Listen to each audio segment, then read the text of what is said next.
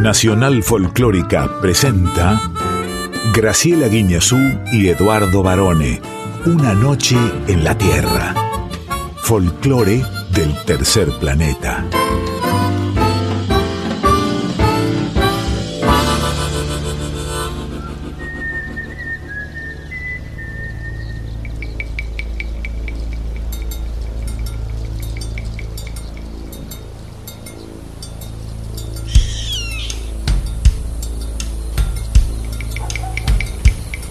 Ya es medianoche. Y el aire vibra con los sonidos de un planeta que respira música. Y así comienza nuestro viaje. Sol de los arenales. Regada en sangre de un bravo saihueque. Grito que está volviendo en su desbocado otro pehuenche. El cielo la honda noche se oye del viento la serenata.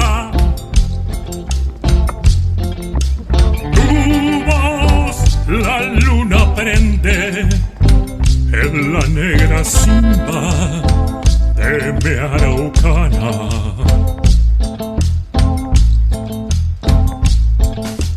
Aguas que van, quieren volver.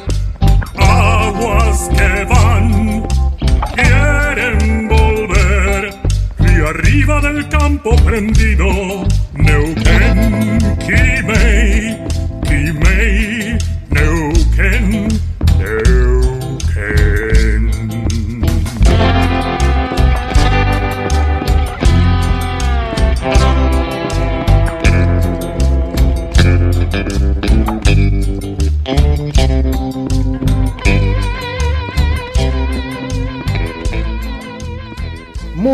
buena medianoche, muy buena madrugada, bienvenidas, bienvenidos.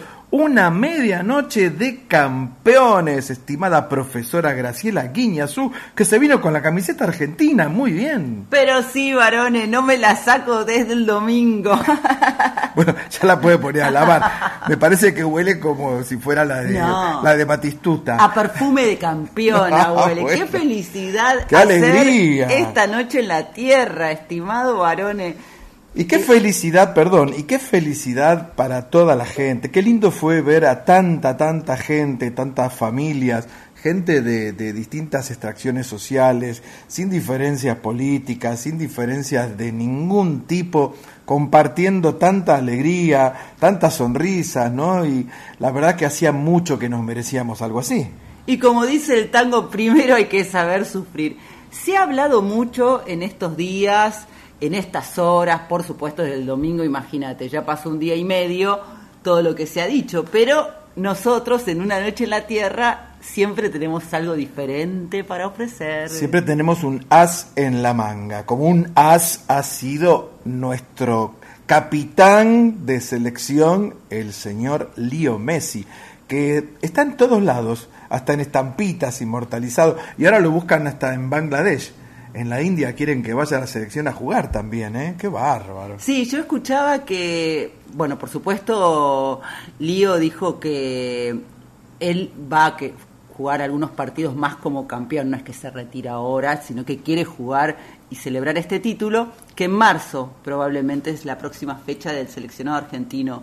Muchas mujeres con camisetas argentinas todavía dando vueltas por la calle, en las oficinas, en los trabajos, en los mercados, en todos lados, ¿eh?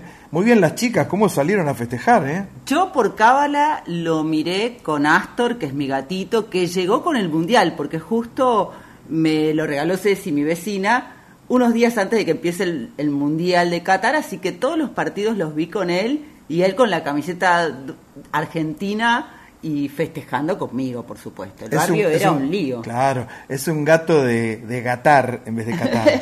sí. ¿Y qué fin de semana tenemos? Bueno, mañana está ya el verano para empezar. como diría Crónica, ¿no? Estalló el verano, ya no falta nada. Bueno, ya vino el verano, estamos eh, bastante calurositos. Sí, un calorete tremendo. Y el próximo fin de, por supuesto, es Nochebuena y Navidad. A mí me pone de un especial humor ese, esa época del año y esta fecha en especial, como alguna vez dije, mi familia siempre han sido católicos y para mí la figura de Jesús, un gran, un gran filósofo, siempre revive en esta fecha, por supuesto. Sí, ya hemos contado también que para mi familia fue súper importante la celebración, que íbamos a la misa de gallo en la noche del 24, el 25 también a la misa de Navidad y se celebraba con grandes comilonas. Yo tenía problema porque íbamos a la misa de gallo y dos por tres cuando volvíamos en la mesa de comer había pollo y yo era chico y pensaba que era el gallo de la misa que había terminado, que había terminado en la mesa, que lo íbamos a comer, ¿entiendes? Ay, pobrecito. Era muy feo. Vamos a arrancar este viaje, nos quedamos hasta las 2 de la mañana aquí en Nacional Folclórica FM 98.7. Claro, y saludamos a nuestra querida audiencia que siempre nos dejan muy lindos mensajes en las redes sociales durante toda la semana. ¿Cuáles son esas redes? Instagram arroba una noche en la tierra FM 98.7. Y en Facebook Una Noche en la Tierra. Nos acompañan Quique Pessoa en la presentación artística. nuestro padrino, Chucho Valdés. A ver, Chucho. Hola, soy Chucho Valdés, en una noche en la Tierra. nuestra columnista exclusiva. Ana Cecilia Puyal y su Con X de México. Hoy en la preguntita A tenemos a un cantante que de Ramallo llegó al mundo y dio la vuelta entera y la siguen dando con la mosca, el señor. Guillermo Novelis, un amigo del programa y de la casa. En Ay Sabor a Ti vamos a viajar a la Patagonia y también a Armenia porque recibimos. A Juliana del Águila Eurnequian. Y en Yo Soy desde Jujuy. Néstor González del dúo La Cantada. Y como la música, varones, hace sonreír al mundo y no tiene fronteras, No solamente la música, la selección también, ¿eh? la selección argentina. Pero claro, está en todas las conversaciones, es inevitable asociar todo con la selección de Scaloni. Ya mismo comenzamos en nuestra propia escaloneta. Claro, porque no dejamos de bailar, porque el baile recién empieza, o sea... Siga el baile con los auténticos decadentes y Alberto Castillo.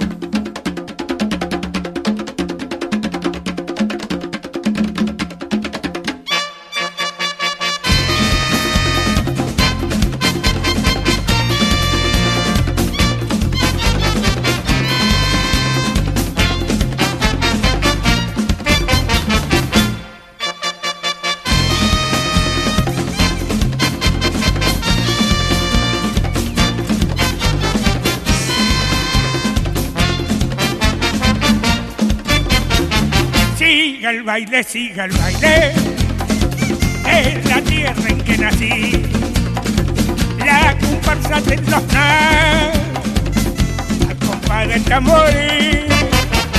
Siga el baile, siga el baile, con ardiente frenesí, la comparsa de los nas, al compás del tambor. Ven a bailar, te llevaré en la sala de mi fantasía. Quiero olvidar con besos nuestras penas, torbellinos de alegría. Siga el baile, siga el baile, con ardiente frenesí. La comparsa de los tres, al compás del tamborín.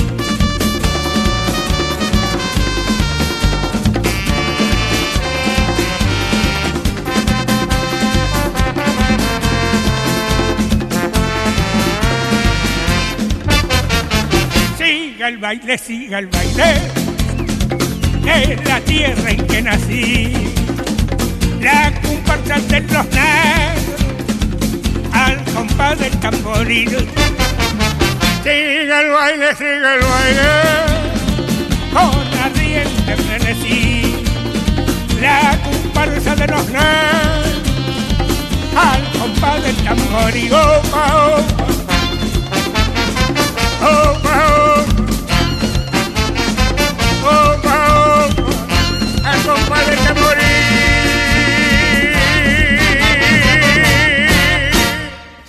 siga el baile, siga el baile. Qué grande el doctor Alberto Castillo, esa voz inconfundible.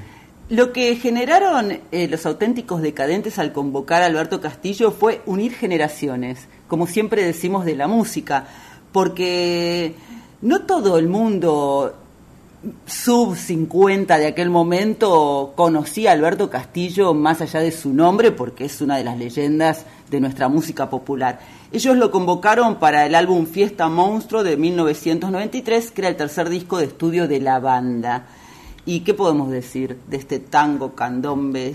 Sí, bueno, además de que el grupo de Cucho Parisi lo rescató del olvido, a Alberto Castillo, ellos lo querían como si fuera un abuelo. Dice que cuando llegó la grabación, Castillo, la grabación que estaban haciendo los decadentes en los estudios Young, les pareció que era como una especie de Elvis Presley, porque cayó Castillo con una campera de cuero, anteojos de sol y su jopo inevitable, y todos se quedaron mirándolo, ¿no? Castillo, porque era un personaje increíble. Sí, se sacaron una foto inclusive en donde él se colgó una guitarra eléctrica, que algo parecido había querido hacer Fito Páez con eh, el maestro Osvaldo Pugliese y Pugliese no quiso saber nada de agarrar la guitarra eléctrica. Eso no había sido una nota de la revista Gente, creo, ¿no? Hace muchos años. Había sido una nota de una revista, sí, tapa de una revista.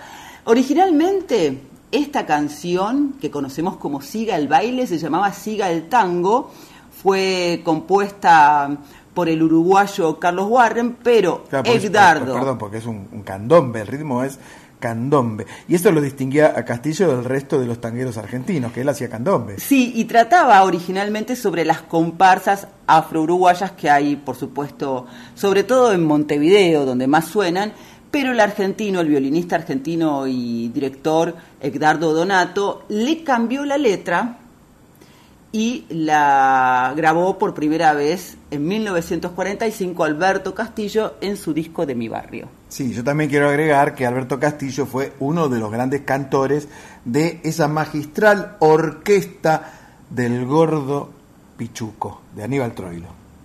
Mucha alegría para empezar entonces una noche en la tierra, pero sigue el baile, varones, porque llega la preguntita A y con ella Guillermo Novelis de La Mosca, que nos atendió en exclusiva. ¿eh? El tipo estaba terminando, recién terminado su show en el CCK y tuvo la deferencia, por supuesto, de atendernos. El Guille, un gran amigo. ¿eh? Afónico y muy feliz, nos cuenta lo que todos queremos saber acerca de las dos historias que tiene el himno nacional de la selección argentina en Qatar.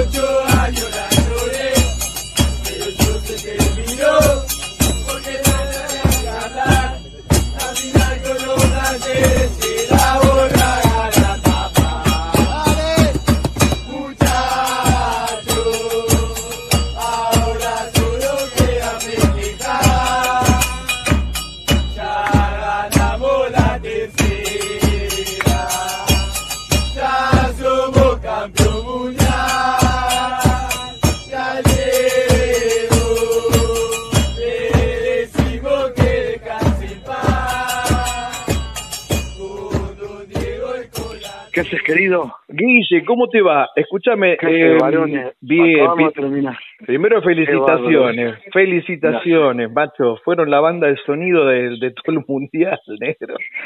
Tremendo. Es hermosa la canción, por ¿Y, ¿Y qué significó para vos y para los chicos de, de la banda la canción y que se hiciera tan popular en todo el mundo? No te lo puedo explicar porque no vas a entender. Eso es la respuesta. No lo podemos entender. ¿Y cómo, pero ¿y cómo salió la idea? ¿Cómo, ¿De quién fue? ¿Cómo arrancó? No, este chico escribió la letra. Nuestra canción es futbolera. Nuestra canción es recontra futbolera. Es la Racing, Atlético Madrid, Latinoamérica. La cantan en todos lados. Hace como 10 años que la canta Racing. Claro. Y, este chico le puso letra a hincha Racing y explotó. Y la grabamos y, y la registramos con él reservando sus derechos de actor porque viste eso es muy importante Totalmente. los derechos de autor de Fernando que es el autor de la letra La grabamos, hicimos el video, la invitamos, la subimos a las redes y explotó porque Argentina ganó. Cada partido sumábamos un millón de, likes, es así. Guille, me imagino que desde que arrancó el Mundial y, viste, y ustedes vieron, los chicos de toda la banda, vieron a los jugadores argentinos cantando desde el primer partido, eh, el tema habrá sido muy emocionante, pero hoy fue muy especial, ¿no? Que lo cantaran. Es un talismán. Hay muchas canciones que los chicos también cantan de la selección, pero creo que el muchacho se transformó en un, una especie de talismán que une, que une, que no agrede, que, que, que, es familiero, porque habla de la familia de Diego, la familia de Diego, la familia nuestra, y la familia de Leo es la familia nuestra, porque los argentinos somos familiares, y Malvinas somos todos los argentinos, y todos lloramos las finales, y todos festejamos con Brasil en el, allá, en el Maracaná, y, todos festejamos todo. Y festejamos con Italia en, en Wembley, y, eso es lo que une.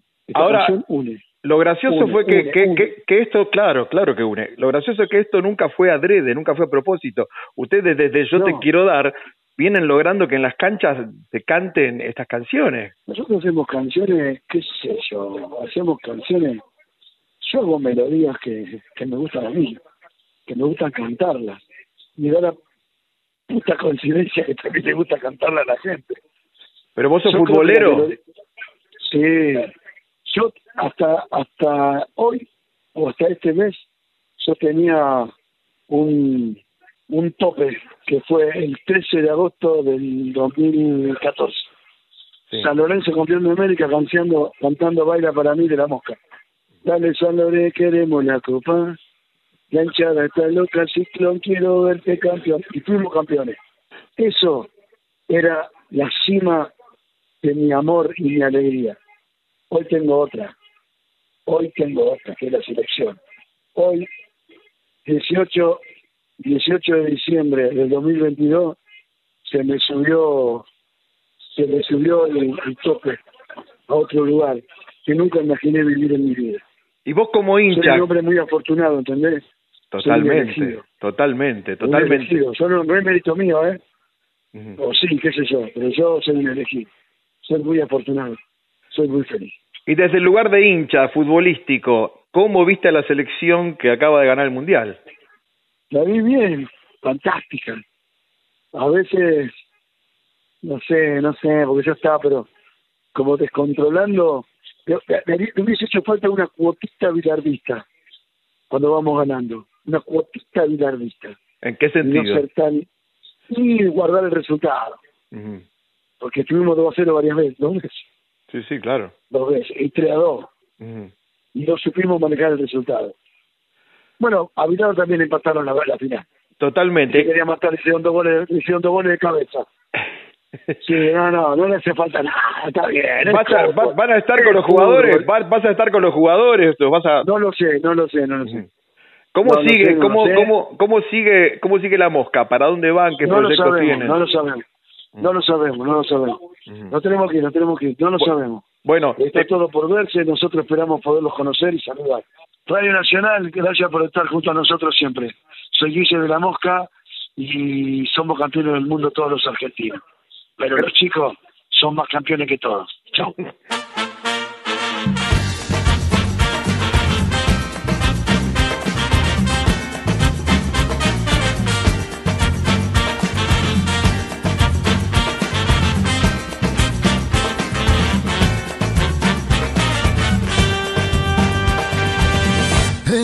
Argentina nací, tierra de Diego y Leonel, de los pibes de Malvinas que jamás olvidaré. No te lo puedo explicar porque no vas a entender las finales que perdimos, cuántos años la lloré, pero eso se terminó porque en el Maracaná la final con los azúcar la volvió a ganar papá muchachos, ahora no volvimos a ilusionar. Quiero ganar la tercera, quiero ser campeón mundial. Y al Diego en el cielo lo podemos ver con Don Diego y con la Tota,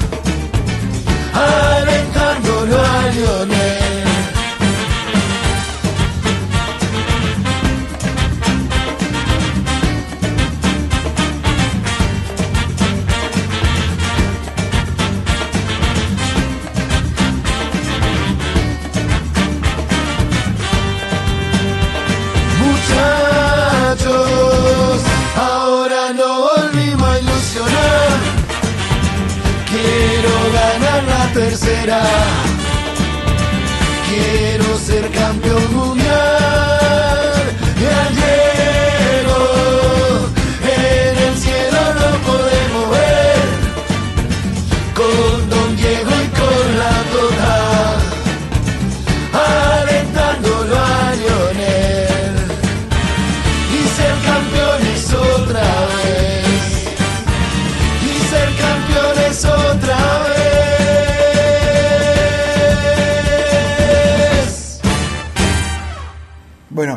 Como dije, un, un ídolo, el, el Guille, el representante junto con su banda La Mosca, podríamos decir de la banda de, de rock más futbolera que tenemos, no solamente en Argentina, sino en todo el continente americano, ¿no? Esta canción, como decíamos, tiene un- dos historias que ya son conocidas, pero en la voz de Novelis eh, como que adquiere otro saborcito. Se redimensionó. La canción es de Guillermo Novelis, de Fernando Romero y de Sergio Cairat. Esta canción, porque en realidad la primera es Muchachos, esta noche me emborracho, que es del 2003, que estaba en el disco Tango Latino, y allí el maestro Fernando Romero todavía no había aparecido en escena. Lo hizo un tiempo después, en el contexto de la Copa América 2021, y la escribe Romero, es docente, vive en la zona oeste del conurbano bonaerense. Claro, por eso te dijo que es el maestro, porque es realmente es docente, él es un maestro. Sí, y bueno, se inspiró, él es hincha de Racing y cantaba esta canción con la hinchada, pero después del título de la Copa América en Brasil de 2021, compuso esta letra y así fue como llegó a La Mosca y la historia después ya es muy conocida. Sí, por supuesto. Y los chicos de La Mosca, que, que son grandes amigos nuestros, por supuesto, como dijo usted de la ciudad de Ramallo, gente muy humilde en el buen sentido de la palabra humildad, nunca subidos al caballo, siempre atendiendo a todo el mundo, porque tienen como ese sabor de la gente del interior que valora las cosas simples. Esos son los chicos de La Mosca con Novelis a la cabeza. Y yo quiero aprovechar para mandar un saludo a Santiago Ruiz, el manager, y a su hermano Lisandro, por supuesto, dos genios, dos increíbles trabajadores de la industria de la música, a los cuales les mandamos desde acá no solamente felicitaciones, sino un gran abrazo. Muchachos tiene ya casi 11 millones de visualizaciones desde el 11 de noviembre cuando se estrenó. Es un exitazo y uno no puede dejar de cantarla porque la alegría que te provoca, como, y ya nos metemos en clima navideño, si te parece bien, Claro. Te propongo cantar Navidad Sachera por Pili Herrera y Ramiro Caro.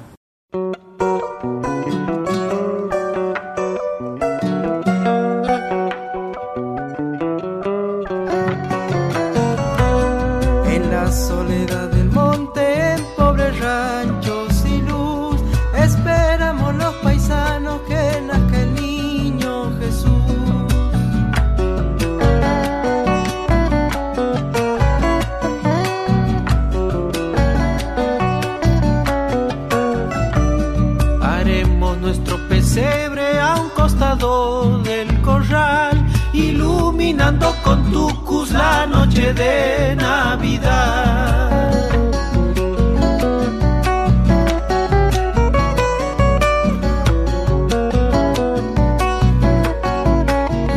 Un manso burro escuelero y el cabrero cuidarán el catrecito de tiento donde el niño dormirá.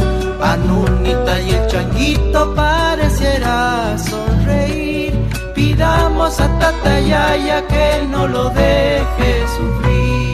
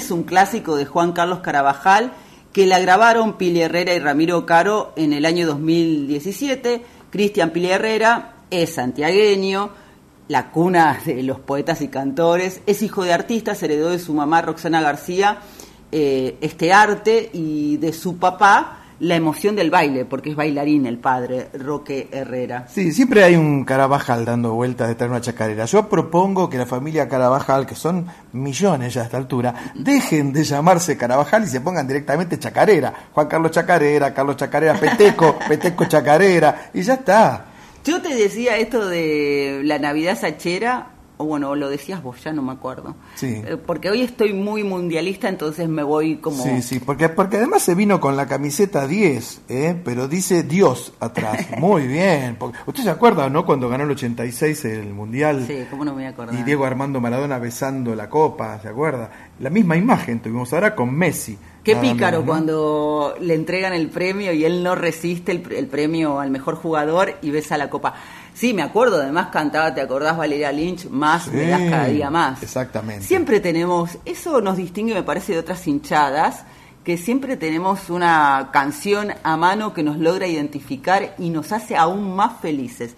Lo que te decía es que con esta Navidad Sachera también iniciamos esta noche en la tierra en donde le vamos a hacer un lugarcito a las canciones para que nos acompañen en Nochebuena y después en Navidad. Por supuesto, profesora.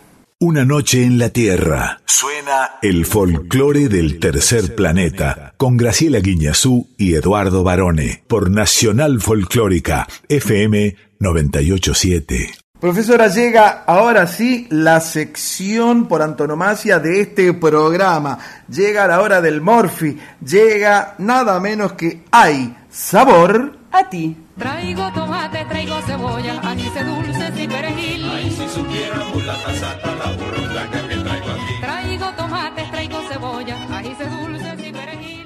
¿Quién nos visita hoy en nuestra sección gastronómica? Desde la Patagonia, desde Neuquén y también desde Armenia, ya sabremos por qué, Juliana del Águila Ernequian. Pero hoy no se trata de comer, varones, sino de beber. Epa, justo con la sed que tengo, mire. Y hay que chinchinear. Claro.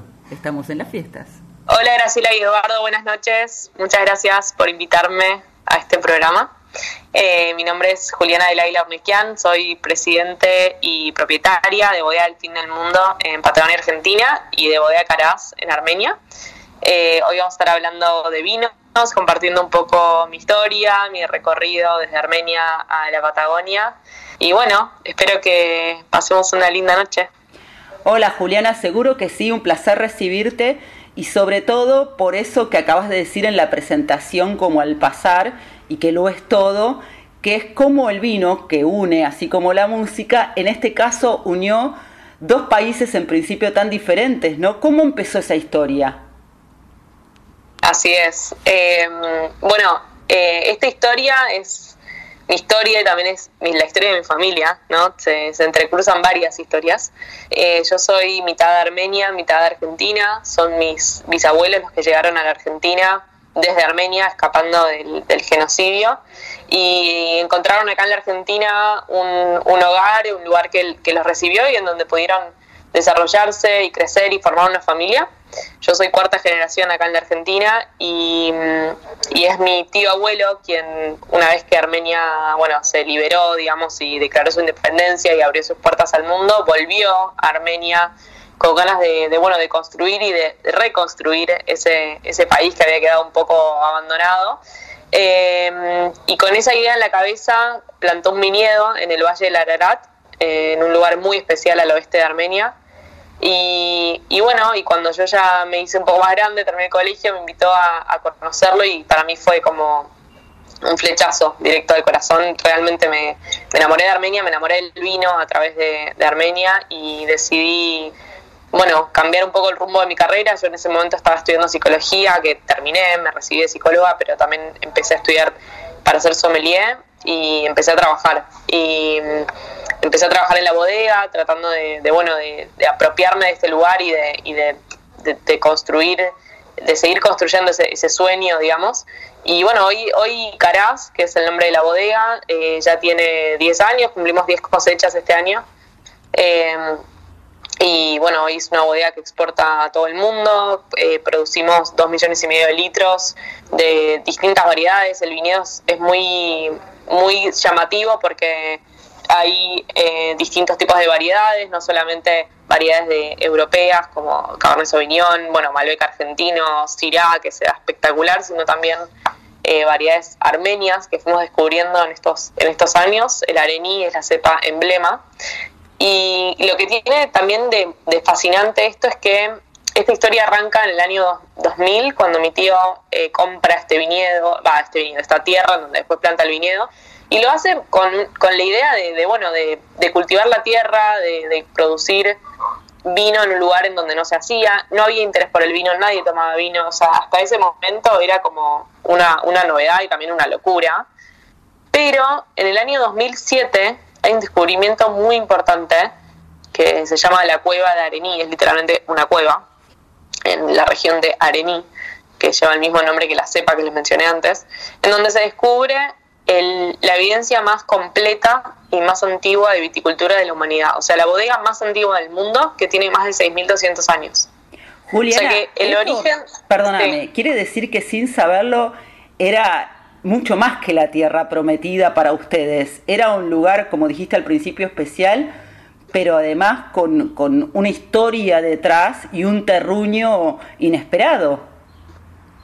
Totalmente, o sea, el lugar se, o sea, el, el lugar es muy especial, es suelo volcánico, es muy alto, se hace viticultura de extrema, se le llama porque realmente el clima es muy extremo, pero no sabíamos que estaba esta historia detrás que nos iba a dar el impulso que, bueno, que, faltaba también para que el lugar sea tan reconocido, ¿no? Internacionalmente.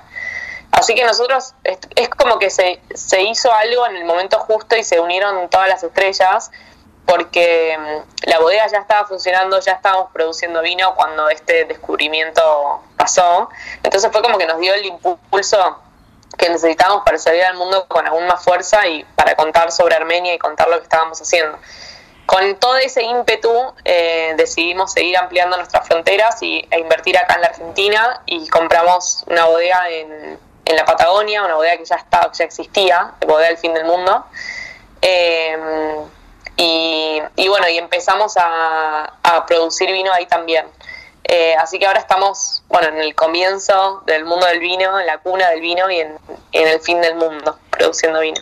Pero en este tiempo que ya instalados en Neuquén, en la provincia de Neuquén, con esta bodega del fin del mundo, lo que lograron es poner en principio en el mapa vitivinícola argentino a la provincia de Neuquén con mucha fuerza. Sí, totalmente. O sea, Bodega del Fin del Mundo es la bodega pionera de la región, eh, el polo vitivinícola de San Patricio del Chañar, que es donde estamos nosotros en la provincia de Neuquén. Es una de las regiones más modernas de la Argentina en cuanto a vino. Eh, es un lugar que, que bueno, que en, donde no, no se hacía vino hasta hace 20 años cuando arrancó. Y esto es, un, es la estepa patagónica, es bien, bien continental, un lugar que, que, bueno, que nosotros empezamos a, desarrollar y que hoy estamos eh, nada, muy orgullosos de que se reconoce a, la Patagonia eh, como una región de vino de calidad, ¿no? Y que es muy reconocida en el mundo. Por suerte, Patagonia en sí misma ya tiene su, su sex appeal, ¿no? Eh, la Patagonia como, como, como lugar en el mundo, hay muchísimo interés, así que es una marca muy fuerte que nos acompaña y que con la que llevamos con mucho orgullo. Pero los vinos de la Patagonia son como la cara más moderna de la Argentina, ¿no? En cuanto a vinos.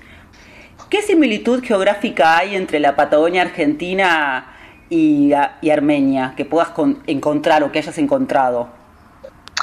Mira, casi nada, la verdad. Eh, lo único es que, bueno, son nosotros donde estamos en, el sur, en la Patagonia, estamos bien metidos en el continente, es la parte norte de la, Patagonia y es bien continental. Pero a diferencia de Armenia, que también es muy continental, eh, nosotros en, en la Patagonia estamos muy bajos en latitud, ¿no? Estamos en una de las latitudes más, más al sur del mundo en donde se puede cultivar eh, la vid.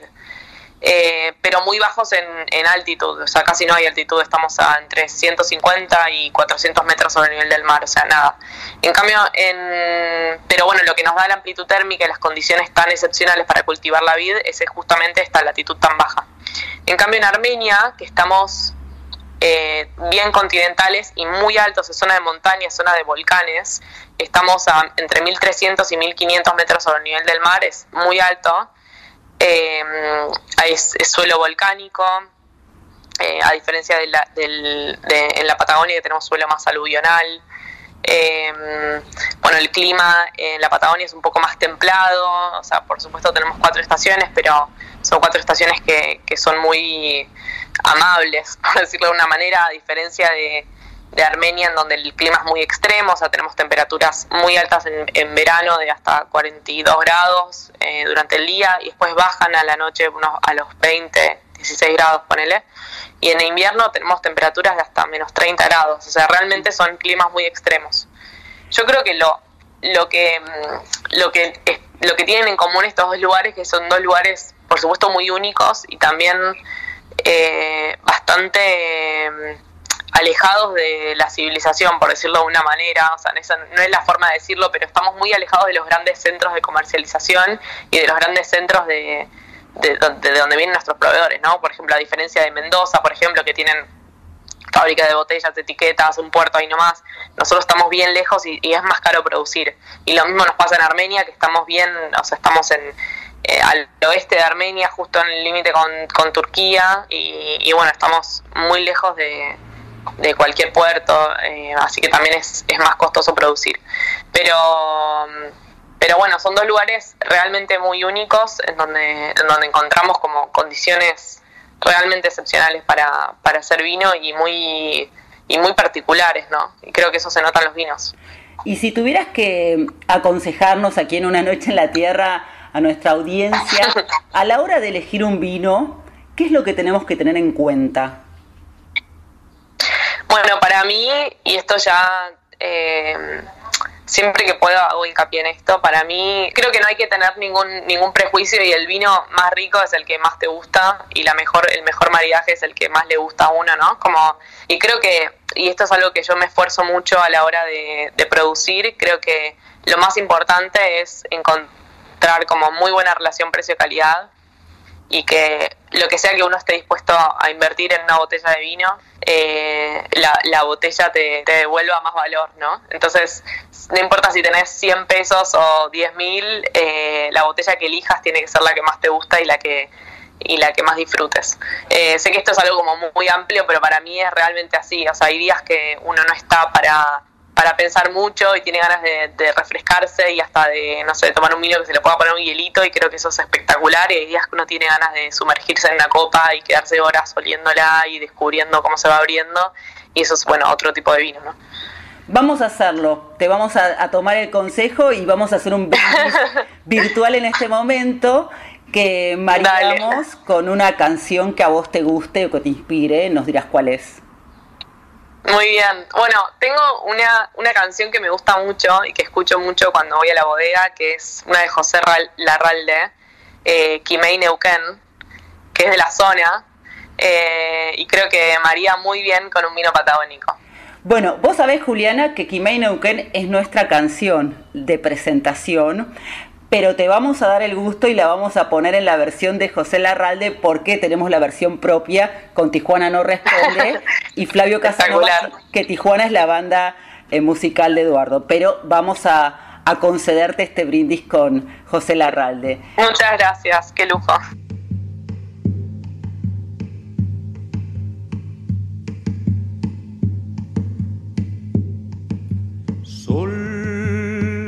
De los arenales,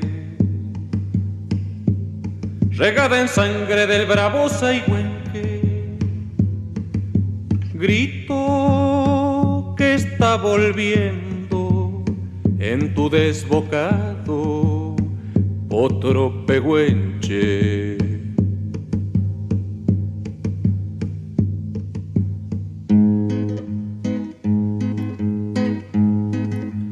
Del cielo la honda noche se oye del viento la serenata. Tu voz la luna prende en la negra simba de mi araucana. Aguas que van quieren volver, aguas que van quieren volver, río arriba del canto aprendido, Neuquén, Quimei, Quimei, Neuquén.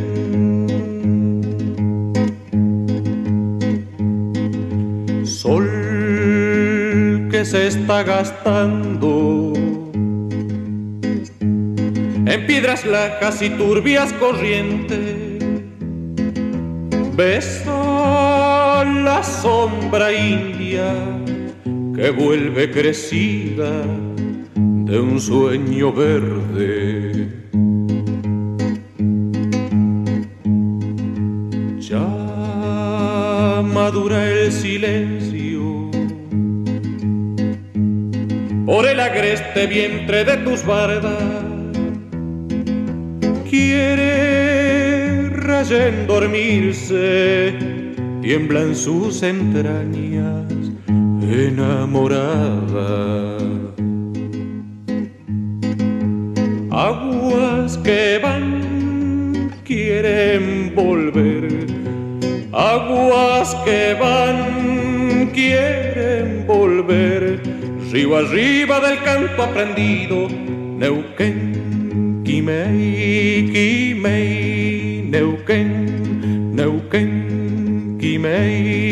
Quimei, Quimei, Neuquén, Neuquén, Quimei. Qué ojo que tiene esta chica Juliana, ¿eh? por algo es Juliana del Águila, ¿no? Por supuesto.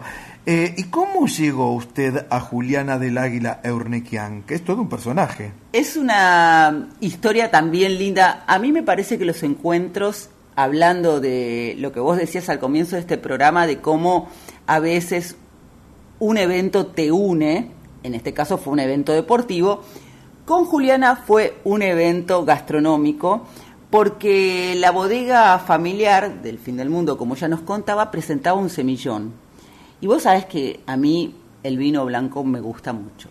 Fui a un almuerzo en un lugar muy lindo en Palermo que se llama La Malbequería y allí estaba Juliana como la voz, la portavoz de su empresa, contando las características del vino. Pero en un momento empieza a hablar de su origen armenio y empieza a contar su historia y a mí me conmovió con la pasión que lo contaba, porque además Juliana tiene 33 años. Muy joven estudió psicología, ella también eso lo mencionaba en la nota, pero un Pero viaje- bueno, y entre estudio y estudio, entre librito y librito, se escanciaba algún vinito. No, bueno, es un poco la historia comenzó de los vinos en su familia en Caras, en Armenia, con la bodega familiar Caras en Armenia y un viaje a Armenia ella Ah, justamente perdón, caras con K, ¿no? Caras con K, le Sí, claro. cambió la vida y la hizo apasionar por este mundo, después est- estudió para sommelier y se fue como empapando de todo lo que tiene que ver De con vino. de vino, Claro. de todo lo que tiene que ver con la tradición, pero además eh, se conmocionó al conocer la tierra de sus abuelos eh, en ese viaje, el primero a Armenia, y lo que tiene, y eso es lo que une a estos dos lugares aparentemente tan diferentes, o sea, la Patagonia Argentina y Armenia, es que han logrado incluir, en el caso de Argentina, en el mapa vitivinícola nacional a la provincia de Neuquén en muy poco tiempo, y allí en, en San Patricio del Chañar. Y por otro lado, en Armenia, que posee viñedos, o sea, fue una zona de viñedos el Monte Ararat de más de 6.000 años, han logrado otra vez poner el vino que antes no se tomaba en Armenia. Ella eso también lo cuenta. Pero lo interesante, y ahí ves el compromiso de Juliana con esta historia que inició casi por azar, es al elegir la canción. Kimei Neuquén. Sí, nada menos que es la canción que, por supuesto, en la versión de Tijuana no responde, es la apertura y el cierre de nuestro programa. Pero le hemos dado el gusto, porque lo dijo con mucha convicción y sin dudar, que además elegía la versión de José Larralde, por eso te digo que hoy vamos a escuchar, o escuchamos solamente a Larralde cantándola. Él la incluyó en el álbum Canta José Larralde de 1967, el primero de sus 28 discos editados, sin contar las reediciones y los compilados, ¿no? Pero la, historia de Kimei Neuquén ya la hemos contado muchas veces que la letra es de Milton Aguilar y la música de Marcelo Berber. Sí, por supuesto, un roncomeo neuquinos, el ritmo, y para mí una de las canciones, de las tantas canciones bellas que tiene el Pampa Larralde. Y volviendo a Juliana, y para cerrar, lo que te digo que su misión no es solo recuperar el pasado en un lugar, sino crear el futuro en el otro, y eso me parece realmente maravilloso. Vamos a seguir su recomendación, por supuesto, que como el vino siempre se descorcha para compartir buenos momentos, lo vamos a descorchar sin prejuicios y el que le guste a cada uno. Yo tengo una pregunta, porque usted dijo cuando comenzó su alocución acerca de esta sección gastronómica vitivinícola que le gustaba el vino blanco, pero no es el único vino que le gusta. Yo la he visto escanciando algún Malbec, precisamente la malbequería alguna vez. ¿eh? en realidad sí, me gusta a todos, pero si tengo que elegir, me inclino por los blancos, sobre todo en el verano, también los rosados. Hay un naranjo, ¿te acordás que nos lo recomendaba siempre Paula? Ana Paula. Ana Paula. Sí, nuestra sommelier. Y quiero agradecer especialmente a Inés González porque gracias a su invitación la pude conocer a Juliana porque como decimos siempre, el mundo varone es un buñuelo. Tanto es así que escuche esta música.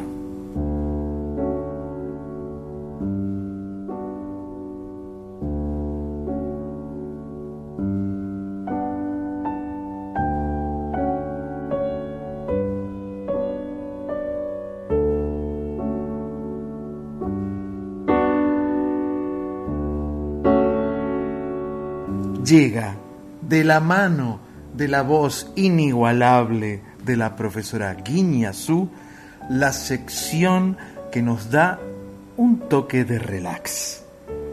Llega Poemas en la voz. Hoy, de cómo estaba la luz, del poeta español Luis Rosales. El sueño como un pájaro crecía de luz a luz borrando la mirada, tranquila, y por los ángeles llevada, la nieve entre las alas descendía. El cielo deshojaba su alegría, mira la luz el niño ensimismada, con la tímida sangre desatada del corazón, la Virgen sonreía.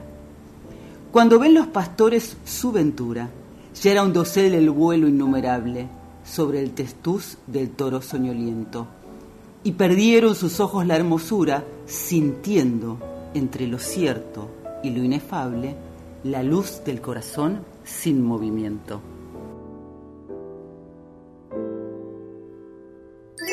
Ya está llegando la Navidad.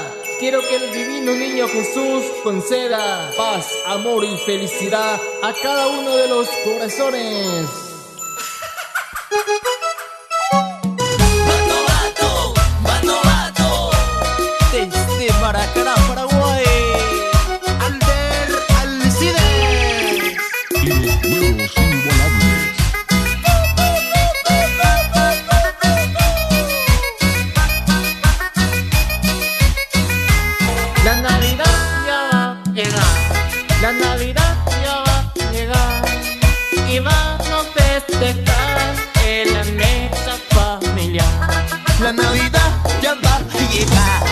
Navidad ya va a llegar y vamos a tomar chantón, vino y sidra.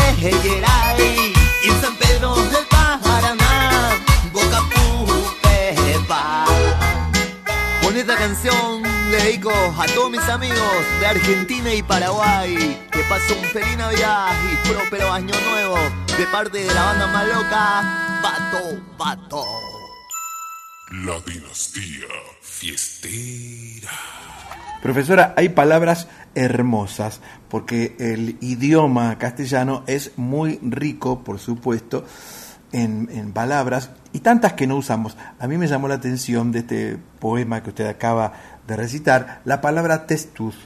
¿eh? Testuz yo la, la usé bastante en mi niñez, y aprendí lo que es la testuz. Es como la parte de los ojos del animal, entre los ojos y el hocico, entre la frente y el hocico, diríamos. ¿no? ¿Y La para testuz. qué la usabas tú?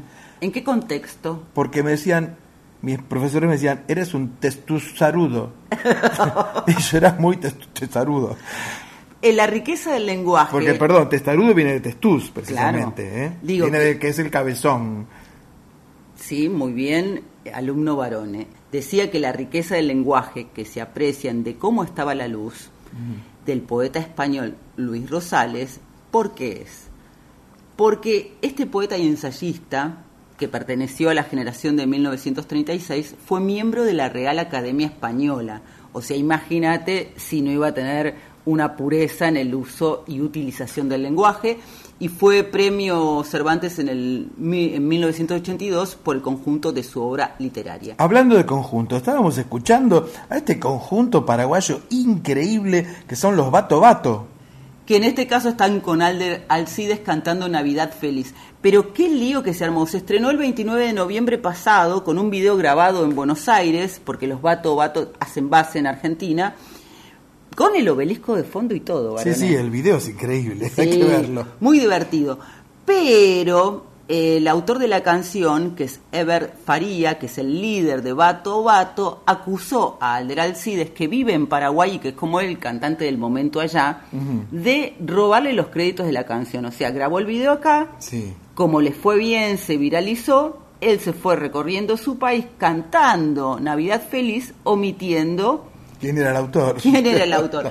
Así- Bueno, pero él dijo que, que pensó que era un regalo de Papá Noel, por eso se lo llevó. Así que no hay ninguna noche de paz con esta canción porque se están peleando a través de las redes sociales, varones. Se arma un tole tole que no se puede creer. Supuestamente ayer lunes venció el plazo ¿Para qué? que le dieron los Bato Bato Alcides para que la deje de cantar o incluya en todas las redes sociales y en cada presentación los créditos de la canción. Y además lo amenazaron con quemarle las bombitas de luces del árbol de Navidad. No sé si dijo, pero eso, pero hasta han usado el guaraní para pronunciar fuertes epítetos en las redes sociales, viste que es donde se pelea la gente ahora. Como diría Luthier, haya paz, haya paz. Neuken,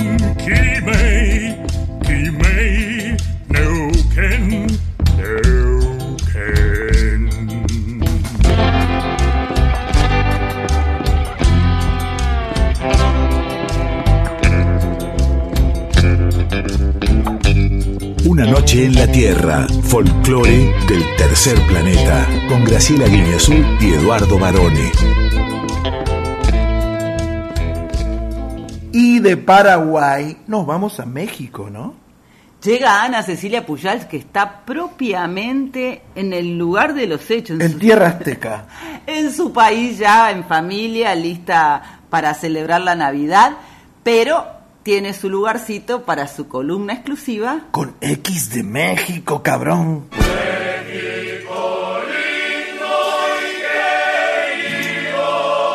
Hola, hola, ¿cómo están mis amigos de Una Noche en la Tierra? Buenas madrugadas, hola Edu, hola Graciela. Y bueno, pues ya estamos con las fiestas encima, todo el mundo corre, corre, los regalos, los adornos, preparar, ¿qué vamos a preparar para cenar? Y bueno, mientras acá en la Argentina se mueren de calor, es un verano tremendo. Bueno, ahí de donde yo soy, de México, pues es invierno, hace frillito, no en todo México, pero bueno, es más fresco. Eh, se impone pensar en comidas un poquito más eh, pesadas, se come pavo, se come bacalao a la vizcaína, se comen romeritos, que son unas, eh, es una variación del romero, pero que se cocina con mole. Se comen jamones al horno, es decir, muchas tradiciones gastronómicas heredadas de, España, heredadas de Europa y bueno, también en los lugares, en los distintos lugares, bueno, se come lo que, los productos de la región, pero siempre unas comidas bien pesadas. Em, el día 16 de diciembre siempre hay una tradición que heredamos de España que se llama eh, las posadas, que en España se llaman las novenas, que son eh, nueve días antes de Navidad.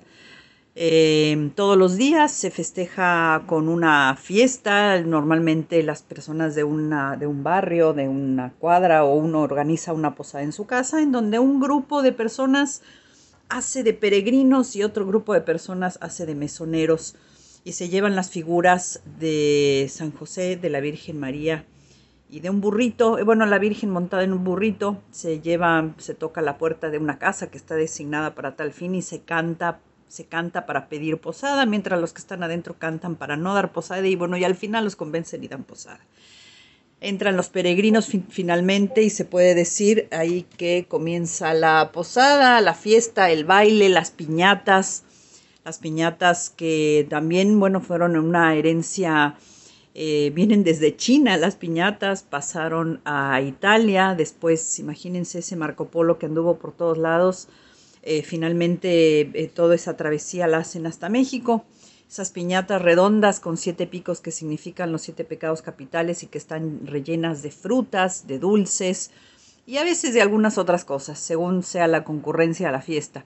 Pero bueno, por cada posada se llegan a romper tres, cuatro piñatas, se baila mucho, se, se, se, festeja eh, con, con lucecitas, ¿cómo le llaman acá? Nosotros le decimos luces de bengala, acá les dicen lucecitas. Eh, y bueno, siempre es una, es una fiesta hasta llegar al día 24 a la medianoche en que se arrulla al niño porque ya nació. Es decir, estamos atravesados por una tradición eh, decididamente muy, eh, muy apegada a la religión.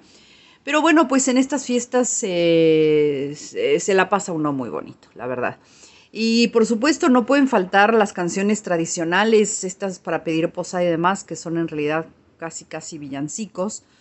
Eh, pero también se baila mucha cumbia, se baila mucho, eh, la gente tiene muchas ganas de, bailar, se espera a Santa Claus, o sea, a Papá Noel. Y Santa Claus, bueno, pues es la figura por definición de, de la Navidad mexicana. Y yo hoy les quiero dejar como regalo de Navidad esta canción que se llama El baile de Santa Claus con el grupo Exterminador. Es buenísima. La verdad que siempre la ponen cada Navidad, es muy divertida y todo el mundo se divierte. Les mando un abrazo muy grande, nos escuchamos la próxima ya para ir cerrando el año. Feliz Navidad.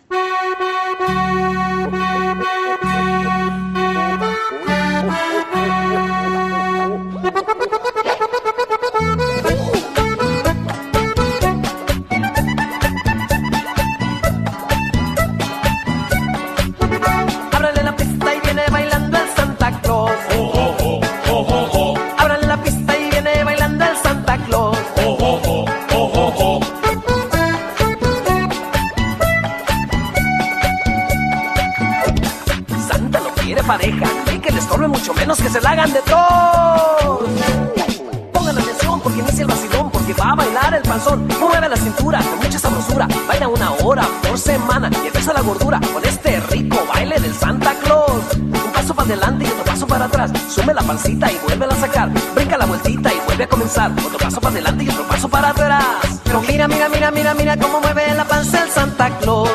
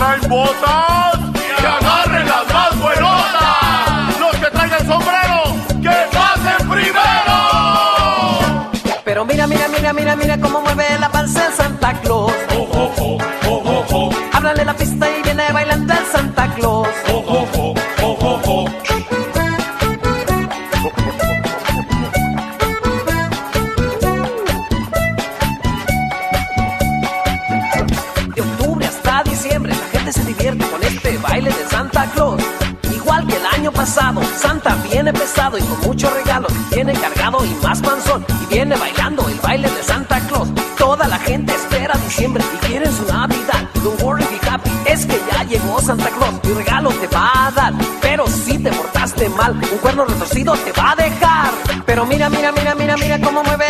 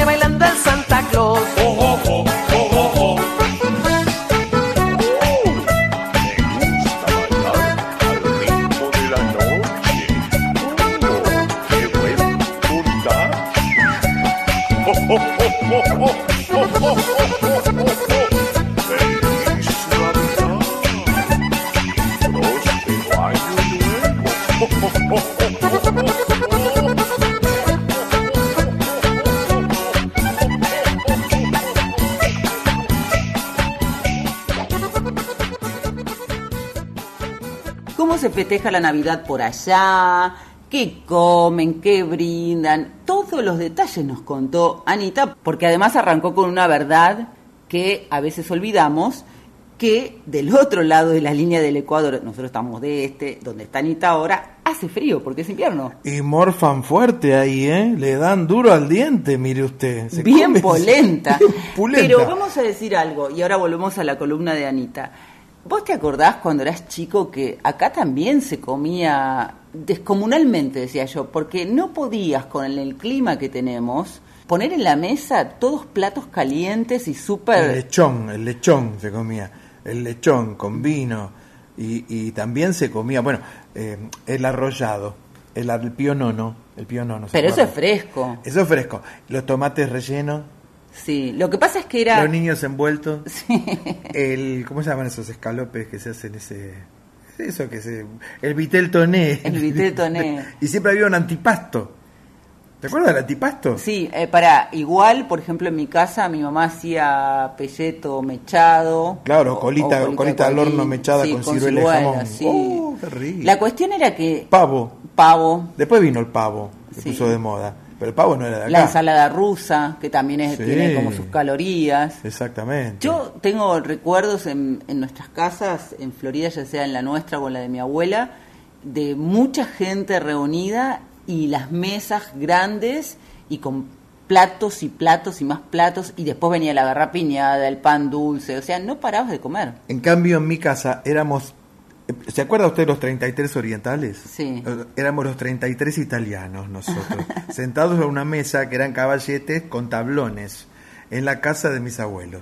Y se comía, vaya anotando, pasta casera, la pasta asciutta, la pasta seca, la pasta asciutta, amasada desde muy temprano que se ponía sobre la cama para orearse con una sábana muy limpia, ya a las 9 de la mañana se olía el tuco y se empezaba, se arrancaba desde el mediodía, se empezaba con pastas con bacalao, un bacalao noruego tremendo que mi abuelo iba a comprar al mercado.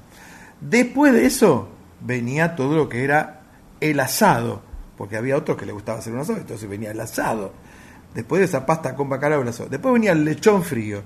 Y después venían todas las tías con el tomatito relleno y los niños envueltos y todo lo que les conté. Entonces era un non-stop. Se seguía hasta la noche y a la noche era como la verdadera fiesta. Los hombres tomaban cerveza negra para empezar mientras jugaban al tute cabrero y gritaban, no sé qué, se amenazaban, ¿no? Todos oliviantados por el alcohol. Y después seguían con el vino de la casa, que era el vino servido en esa jarrita pingüino, ¿eh? Con el sifón drago. Que ahora está de moda la jarrita pingüino. Ahora está vez. de moda, claro. Y eso se continuaba hasta el otro día, 25, que se desayunaba con lo que había quedado, o sea, trozos de lechón, algún bacalao que había quedado y un café con leche. A mí lo que más me gustaba y por suerte sigue estando en la tradición de la mesa de mi familia era el matambre, que ahora lo hace mi tía Carmen. Matambre arrollado. Muy rico. Bueno. Anita lo que nos contaba es que ellos están comiendo fuerte, va pavo, bacalao, jamón. No como nosotros. No, que somos. Y que ya desde la semana pasada todos los días se celebra esta fiesta popular y tradicional que ella comentaba, las posadas, que además de en México está arraigada en Honduras, Guatemala, El Salvador, Costa Rica, Nicaragua y Panamá y se realiza entre el 16 y el 24 de diciembre. Y en Colombia, Venezuela y Ecuador es parecida porque se celebra la novena de aguinaldos, que es muy similar, un poco más religiosa, pero como viste que uno a veces cree que lo que ocurre, una festividad o una forma de celebrar, solo es en, en tu lugar en el mundo, No, nunca es así. y sin embargo se va puede tener un origen pero después se va contagiando gracias a la inmigración y en cuanto al baile de Santa Claus que ella recomendó del grupo Exterminador está en el álbum El Chile de Peláis de 1997 un muy bonito tema que eligió y le decíamos a Anita una feliz Navidad también para ser eh, amables Sí. y, y retribuirle su atención Feliz Navidad, Anita. Mandanos unos chapulines con cervecita. Bueno, ¿y quién llega ahora a una noche en la Tierra para poner otro toque navideño a este programa? Laza de Cela, que va a ser uno de los villancicos más conocidos del mundo. Los peces.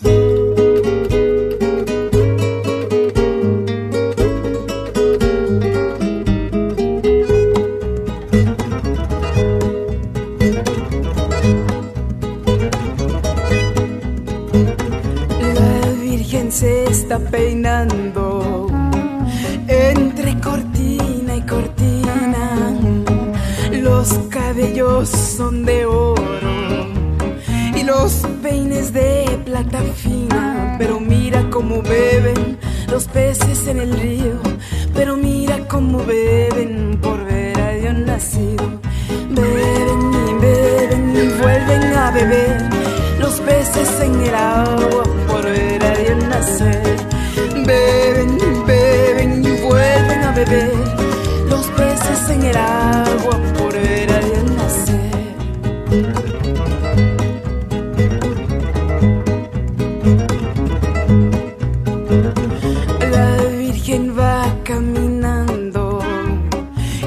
Caminando solita pa' compañía que el niño de su manita. Pero mira cómo beben los peces en el río, pero mira cómo beben por ver a Dios nacido. Beben y beben y vuelven a beber los peces en el agua por ver a Dios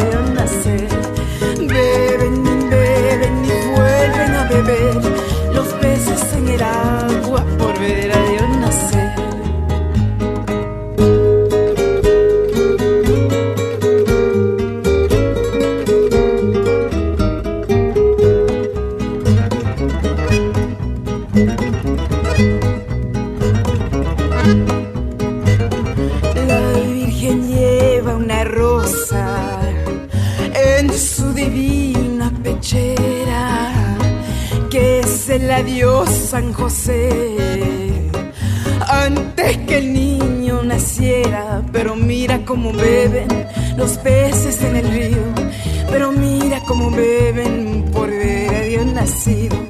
Beben y beben y vuelven a beber los peces en el agua por ver a Dios nacer. Beben y beben y vuelven a beber los peces en el agua por Dios La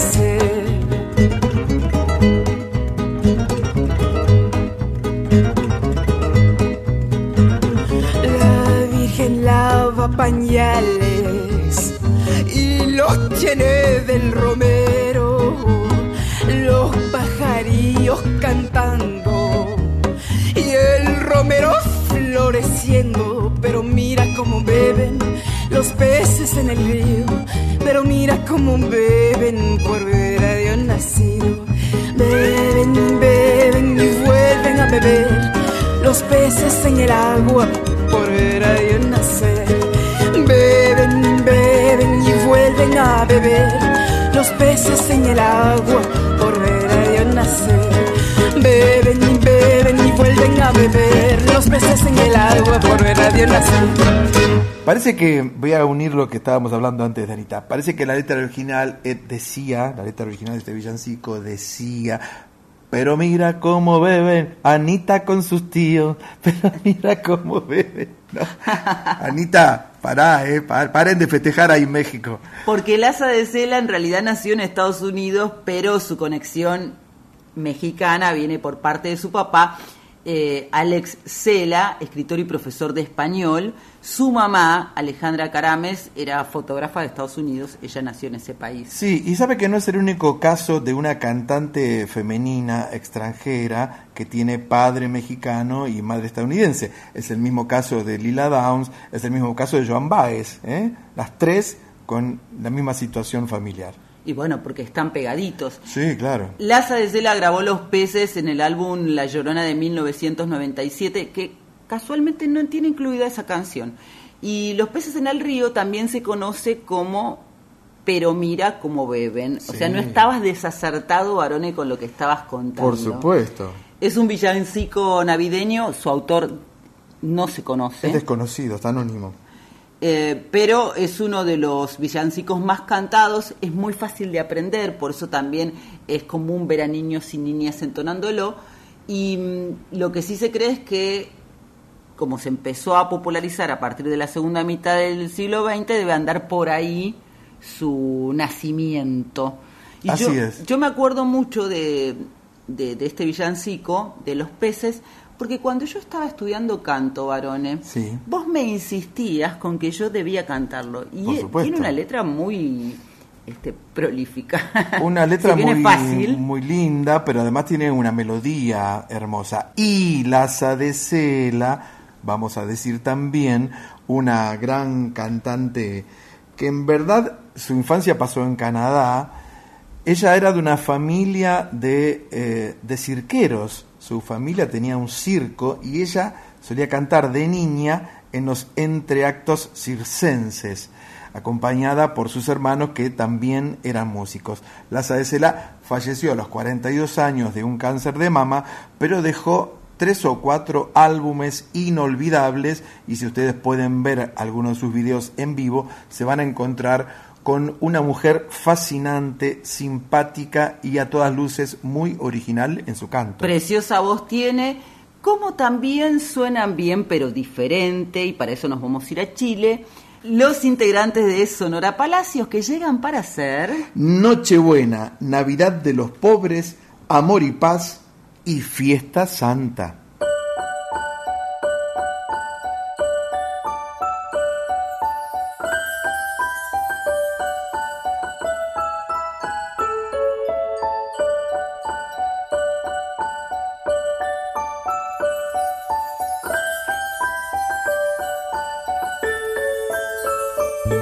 Esta noche es Nochebuena y mañana es Navidad.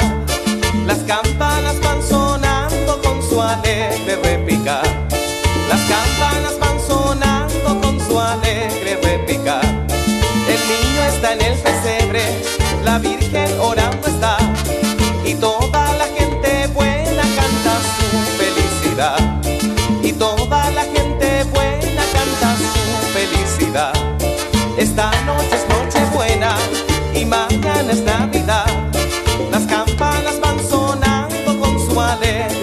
Las campanas van sonando con su alegre repicar. Mamá con mis hermanitos, con el abuelito Juan, se han acercado a la mesa y papá cortando el pan. Se han acercado a la mesa y papá cortando el pan. Ya suenan las campanitas, oye su tilintilán.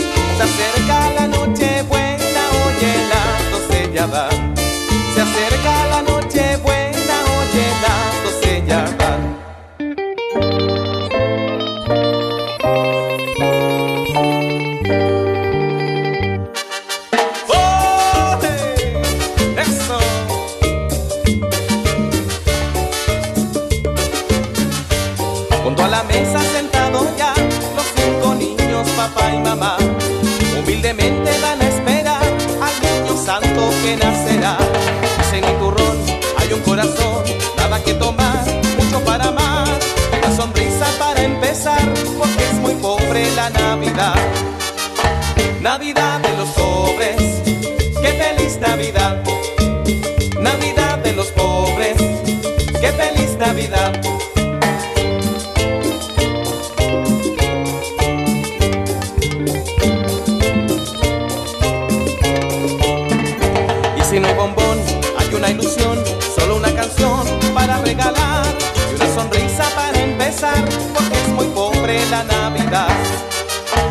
Navidad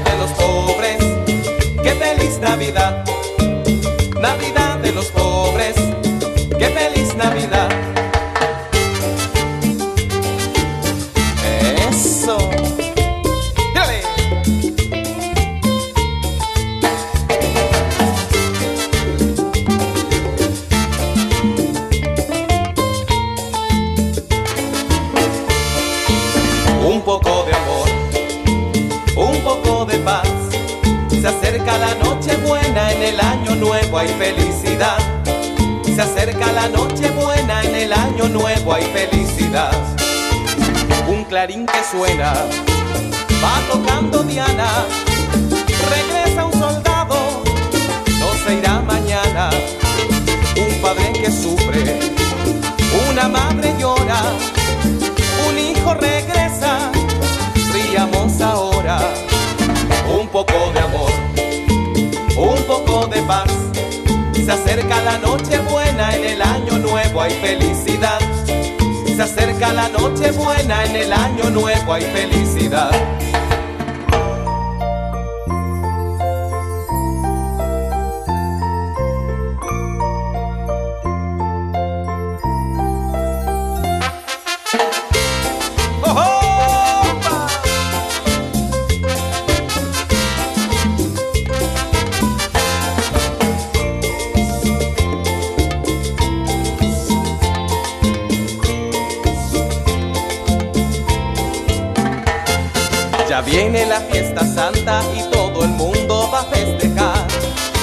Trayendo su regalito en el pesebre lo dejará. La fiesta que todo alegra y a todos trae felicidad. De nuevo está floreciendo el arbolito de Navidad. De nuevo está floreciendo el arbolito de Navidad. Viene Nochebuena, viene, viene Navidad. Trayendo alegría, paz y felicidad.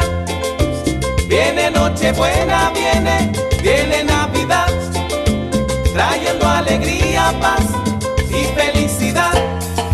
La la la, la la la, todos a cantar. Esta noche es Nochebuena y mañana Navidad. La Sonora Palacios Varón es una de las bandas tropicales más reconocidas de Chile.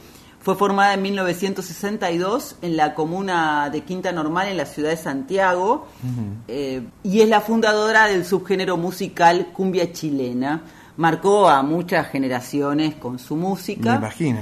Y lo que ellos eh, han interpretado acá son como un popurrí. Ajá. ¿La palabra popurrí te gusta? Sí, sí, me gusta, porque también está el popurrí de flores, sí. ¿no? Las florcitas esas secas que a uno le regalan, las tías le regalan eso para que ponga con ese sobrecito en, en donde vienen, que las ponga entre los calzoncillos en el placar. ¿Sí? Sí, bueno, y esta, este popurrí ha sido eh, incluido en el álbum Fiesta de Éxitos del año 2017, porque viste que hay muchas bandas que se han dedicado acá en nuestro país, eh, por ejemplo, la Misa Criolla, a los fronterizos, Sí, han, han hecho Jaime muchas Torres. versiones, claro. Sí, sí, sí, con, con orquesta sinfónica también, muy, muy linda. Esta es una época tan especial y tan linda para celebrar y festejar, que es nuestra Navidad de campeones, profesora. La Navidad de una noche en la Tierra hasta las 2 en la folclórica. Una noche en la Tierra. Suena el folclore del tercer planeta con Graciela Guiñazú y Eduardo Barone por Nacional Folclórica FM 987. La sección que vamos a presentar a continuación, decirlo en francés se lo dije, porque han quedado muchos amigos franceses llorando por los rincones, profesora. Christophe hizo un muy lindo posteo felicitándonos, el, Sí. el cocinero. El decir. cocinero Christophe, sí, pero mucho francés tirado por el piso llorando. ¿eh? Pero bueno, esta es una sección que más que sección es una declaración, porque se intitula... Yo soy... Y hoy nos visita... Desde Jujuy, hacia allí vamos, Néstor González, uno de los hermanos integrantes del dúo folclórico La Cantada. Hola Graciela, hola Eduardo, soy Néstor González de La Cantada, aquí desde Jujuy, para pasar, bueno, un rato con ustedes esta noche. Buenas noches, Néstor. Es un gusto para nosotros recibirte. Más que nada porque tenemos la duda de qué está pasando en Jujuy, que cada vez hay más buena música, alegría, puro folclore y una vuelta a las raíces que nos encanta y nos asombra también. Bueno, mira, nosotros eh, la verdad que venimos disfrutando mucho del, del lanzamiento de la canción que salió hace poquito, que se llama Qué locura. Eh, viene, bueno, sonando mucho, tiene mucha aceptación con la gente, que la gente siempre espera de la cantada una canción a fin de año, este, una canción bien arriba, positiva, eh, divertida. Eh, bueno, siempre desde la propuesta eh, nuestra, ¿no? Como autores y compositores. Así que, bueno, venimos disfrutando mucho de lo que viene pasando, bueno, en, en los medios, en nuestras redes sociales, en YouTube, eh, toda la repercusión que está teniendo esta canción, qué locura. Claro, porque además es como otras composiciones de ustedes, bien arriba como decís, pero sobre todo habla de lo maravilloso que es esta música que más allá del idioma que puede separar, une a través justamente del ritmo y de la alegría. Así es, así es. Bueno, eh, eh, la canción eh, habla este, de un sueño, ¿no? De un sueño que puede ser muy loco y también puede ser real, ¿no? Este, o sea, en, en, en la locura ahí está ese, ese, ese pasito que se puede dar o no, pero nosotros lo damos por hecho en la canción que eh, tal vez sea el sueño de muchos artistas eh, o no, y, y es, este por ejemplo, no sé, eh, eh, tocar en Luna Par, este, estar nominado a un Latin Grammy, este, que la canción se hace viral en, en las redes. Jugamos un poquito con eso, ¿no? También desde, el, desde la fuerza que nosotros confiamos y tenemos en la, en, la composición, ¿no? en la canción y sobre todo en esta, en, qué locura que, bueno, estamos, está ah, funcionando muy bien y nos viene abriendo muchas, muchas puertas, ¿no? Es una, está siendo una llave importante para nosotros. Néstor, contanos para quien los conoce de nombre pero no sabe bien la historia, ¿cómo es que vos y tu hermano Oscar comenzaron a dedicarse a la música? ¿Hace cuánto tiempo? Bueno, nosotros al ser hermanos obviamente cantamos desde chico en la casa porque este, somos de, Jujuy y nuestro, nuestro papá era músico, eh, nuestra mamá también cantaba, así que siempre en la casa había guitarreada, eh, eh, siempre estuvimos relacionados con la música, pero nos fuimos a Buenos Aires a vivir, vivimos 15 años allá y bueno, allá este, obviamente que continuamos con, con el tema de la música y particularmente, bueno, siempre eh, hicimos las cosas por separado hasta que decidirnos, decidimos juntarnos hace 16 años ya eh, para hacer el dúo, la cantada. Este, y bueno, a partir de, que a mí como compositor me empezaron a grabar otros artistas, compañeros del folclore, como bueno Jorge Rojas, Sergio Valleguillo, este, y bueno, de ahí nace la, un poco la propuesta, ¿no? Mi hermano me dice, che, cantemos juntos, cantemos tú, pero cantemos tus canciones, me dice, ya que otros artistas la cantan, empecemos a cantar, eh, nosotros armemos un propio repertorio. Y así nace la cantada en Buenos Aires, y después del tiempo nos venimos a Jujuy eh, para porque realmente sentíamos esa necesidad de estar en contacto con nuestra tierra, con nuestra gente, con nuestra historia y, continuar desde aquí, ¿no? Desde Jujuy. ¿Y cómo nace el nombre, la cantada? La cantada, eh, eh, nosotros lo tomamos como un sinónimo de, guitarreada, ¿no? Em, siempre decimos, bueno, che, vamos a pegar una cantada, vamos a hacer una cantada o vamos a hacer una guitarreada. Entonces, lo que nosotros vivíamos en la informalidad de, la, de los ensayos, de la casa, este, o del patio, ¿no? De estar eh, cantando eh, o ensayando nuestras canciones. Este, cuando decidimos el nombre, eh, decidimos por la cantada, por esa cuestión, ¿no? Y además queríamos un nombre con todas A y nos vino justo la cantada.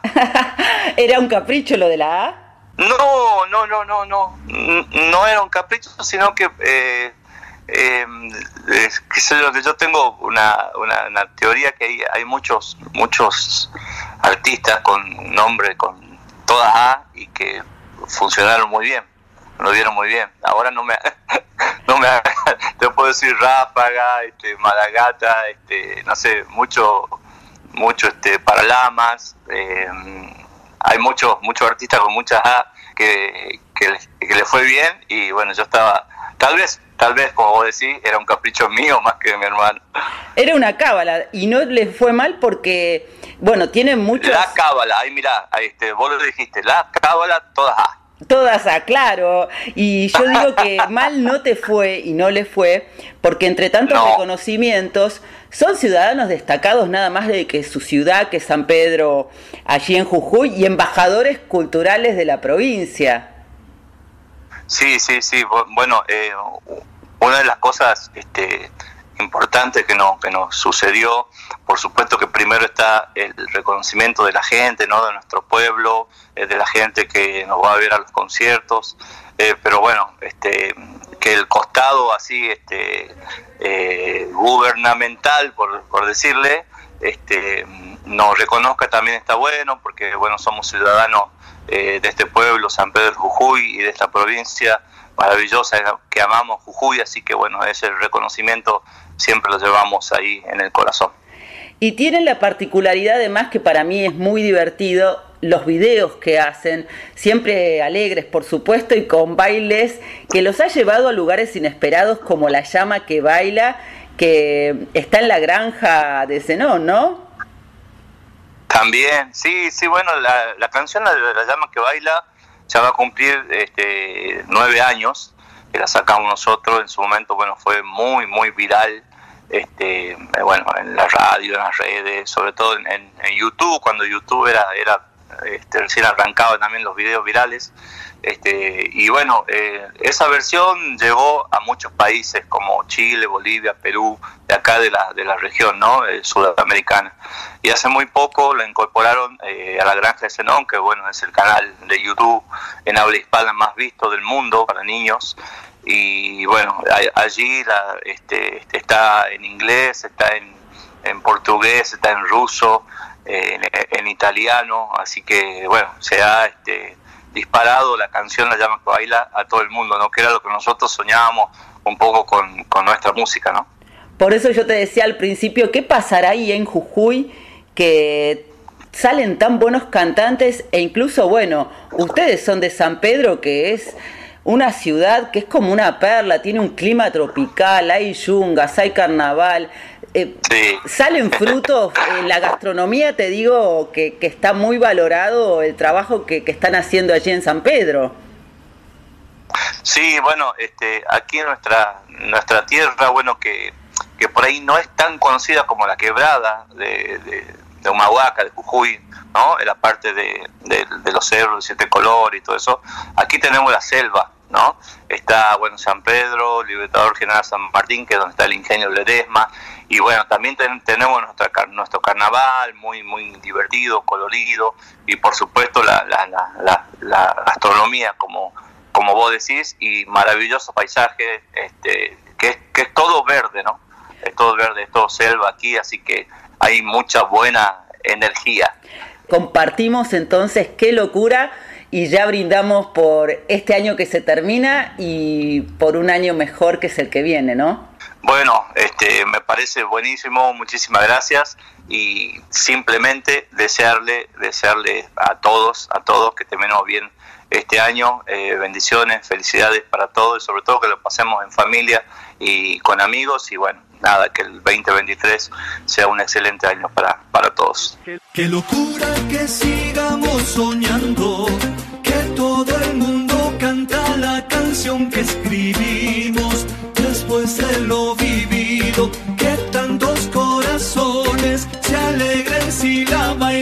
y que importan los millones. Sí, puede aliviar una herida y te quiere hacerle compañía en las plataformas al uno llegó.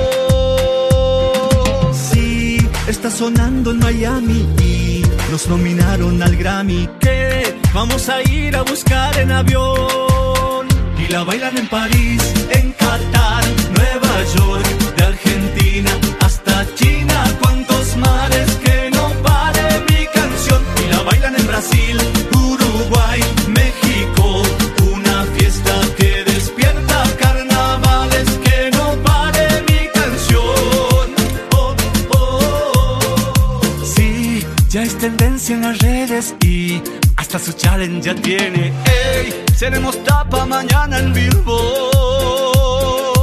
Sí, se hizo viral rapidito y ya superó a despacito. Hey, ya no se puede parar este flow. Y la bailan en París, en Qatar, Nueva York, de Argentina hasta China. Cuántos mares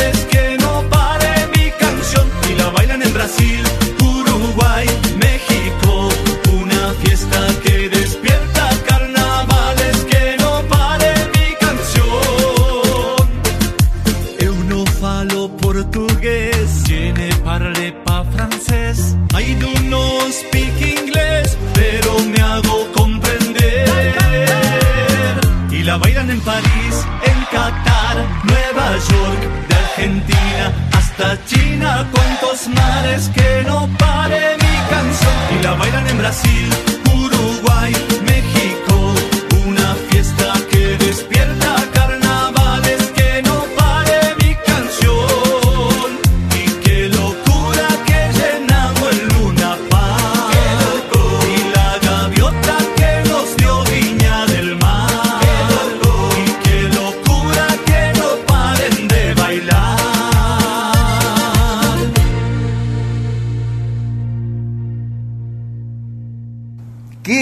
locura, profe! ¡Qué locura! Ese es el título de la canción que estábamos escuchando por La Cantada. Qué pegada que tuvieron con esta canción que estrenaron el 2 de diciembre porque es ideal para escuchar en este momento de festejos de la selección argentina y lo contento que estamos, eh, bueno, somos un poco reiterativos, ya lo dijimos, porque justamente esta canción habla de los sueños, de los sueños que cada uno tiene, ellos van haciendo como un hilo entre sus sueños, los que han cumplido y los que les gustaría cumplir, pero tiene mucho que ver con eso. Y estrenaron un nuevo video, porque esa es una característica de la cantada, eh, que está formada por Néstor y por Oscar González, que han nacido en San Pedro de Jujuy, un lugar muy lindo. Qué locura, es alegría pura, como todo lo que ellos hacen. Tienen una impronta popular que ha ido haciéndolos tan famosos, ¿no? Sí, y ellos en, en el año 2005 empezaron a recorrer el país con este sello propio y distintivo que tienen en las canciones, cantando en escenarios tan importantes como el Festival de Cosquín, La Salamanca, Serenata Cafayate, el Festival de Jesús María, y bueno, y ahí fueron elegidos revelación del festival en el año 2013. El estilo principal de ellos es el carnavalito, que bueno, es el ritmo más popular y tradicional del norte argentino. Y también el carnavalito es el nombre de uno de sus discos. Y además de lo netamente musical, la cantada tiene videos que causan furor en sí mismos porque son como lúdicos a la hora de hacerlos. El más importante es La llama que baila, que tiene más de 20 millones de visitas. El Coya Dance, que se los recomiendo, que fue grabado en Las Vegas, y Jujeño Soy. Y como nos contaba, además, eh, Néstor, que es compositor y ha compuesto para otros artistas como Jorge Rojas, los Manceros Santiagueños, Antonio Ríos, Sergio Galleguillo, por ejemplo, es que La Llama que Baila eh, fue incluida por mm, La Granja de Zenón. Ajá. Por eso te decía lo de sí, lo lúdico. La Granja de Zenón, eh, increíble esos videos para chicos, que son es que es muy, muy de acá, muy regional, muy local, ¿no? Muy lindo. Yo le quiero aprovechar este momento para tirarle una idea a Nevia. ¿eh? a nuestro amigo Nevia. ¿Por qué no saca un disco de música jujeña, por ejemplo, que se llame El Carnavalito? Por Lito Nevia. Le agradecemos a Ceci La Torre de Más Prensa que siempre nos acerca artistas de todo nuestro país para que podamos compartir y conocer lo que hacen. Sí, profe, sabe que la Navidad siempre vuelve, ¿no? Y como decía aquel viejo refrán, todo el año es Navidad. Sí, y también como decíamos desde el comienzo, la música une y no tiene fronteras, así que en este mismo momento, varones, nos vamos a Venezuela, República Dominicana y Puerto Rico. ¿Qué tal? Para escuchar Navidad que vuelve por los Villos Caracas Boys.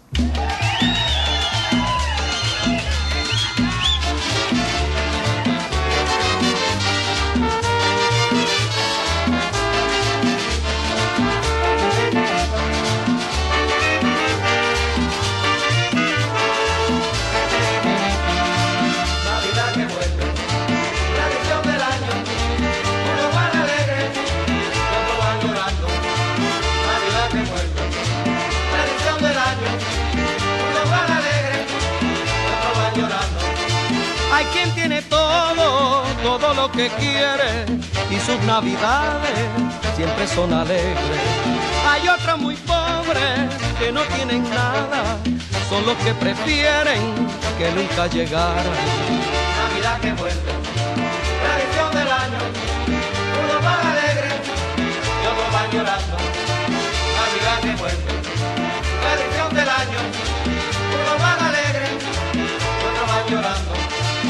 Quien tiene todo, todo lo que quiere y sus navidades siempre son alegres. Navidad que vuelve, vuelve la parranda, en noche de reyes todo el mundo canta. Navidad que vuelve, tradición del año, unos van alegres y otros van llorando. Navidad que vuelve, tradición del año, unos van alegres y otros van llorando.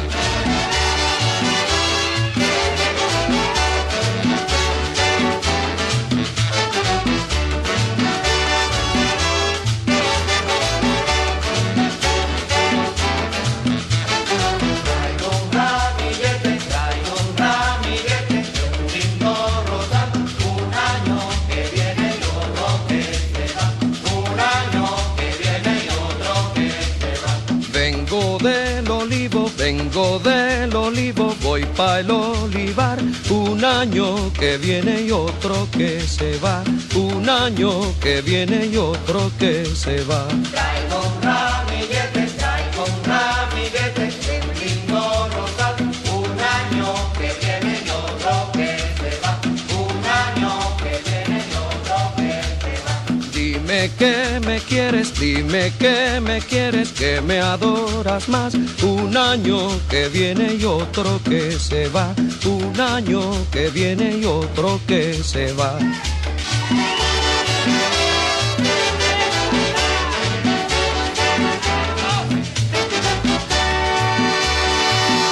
Esta es una banda señera en la música folclórica del Caribe y del continente, por supuesto. ¿Cuánto hace que no decía señora?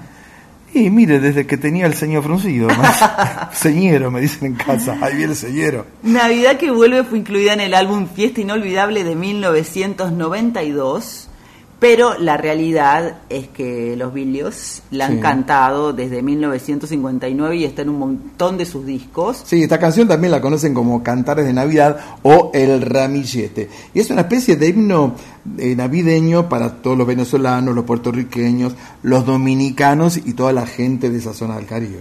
Fue grabada inicialmente por el trío Beja Bajeño de Puerto Rico, pero quien la popularizó fue Bilio Frometa, que es el venezolano fundador de esta banda que escuchábamos, y según eh, contó su autor, que es Benito de Jesús, un célebre compositor puertorriqueño de boleros y baladas románticas, por ejemplo, Nuestro Juramento, La Copa Rota, o sigamos pecando, que además él fue el fundador del trío Bejabajeño, por eso había estrenado esta versión antes que nadie, que la intención era llevar un mensaje de alegría en esta época tan bella. Sí, y qué mensaje de alegría. Yo voy a volver sobre este tema porque vamos a seguir hablando meses y meses y años y años de la gran alegría que le han dado al pueblo argentino estos muchachos que viajaron hasta Qatar con una ilusión, con un sueño y se lo trajeron de los pelos, ¿eh, profesora? Y acá tenemos la copa. Se mira y no se toca. ¿Y sabes por qué es importante? Voy a seguir también con tu alocu- alocución, te voy a acompañar.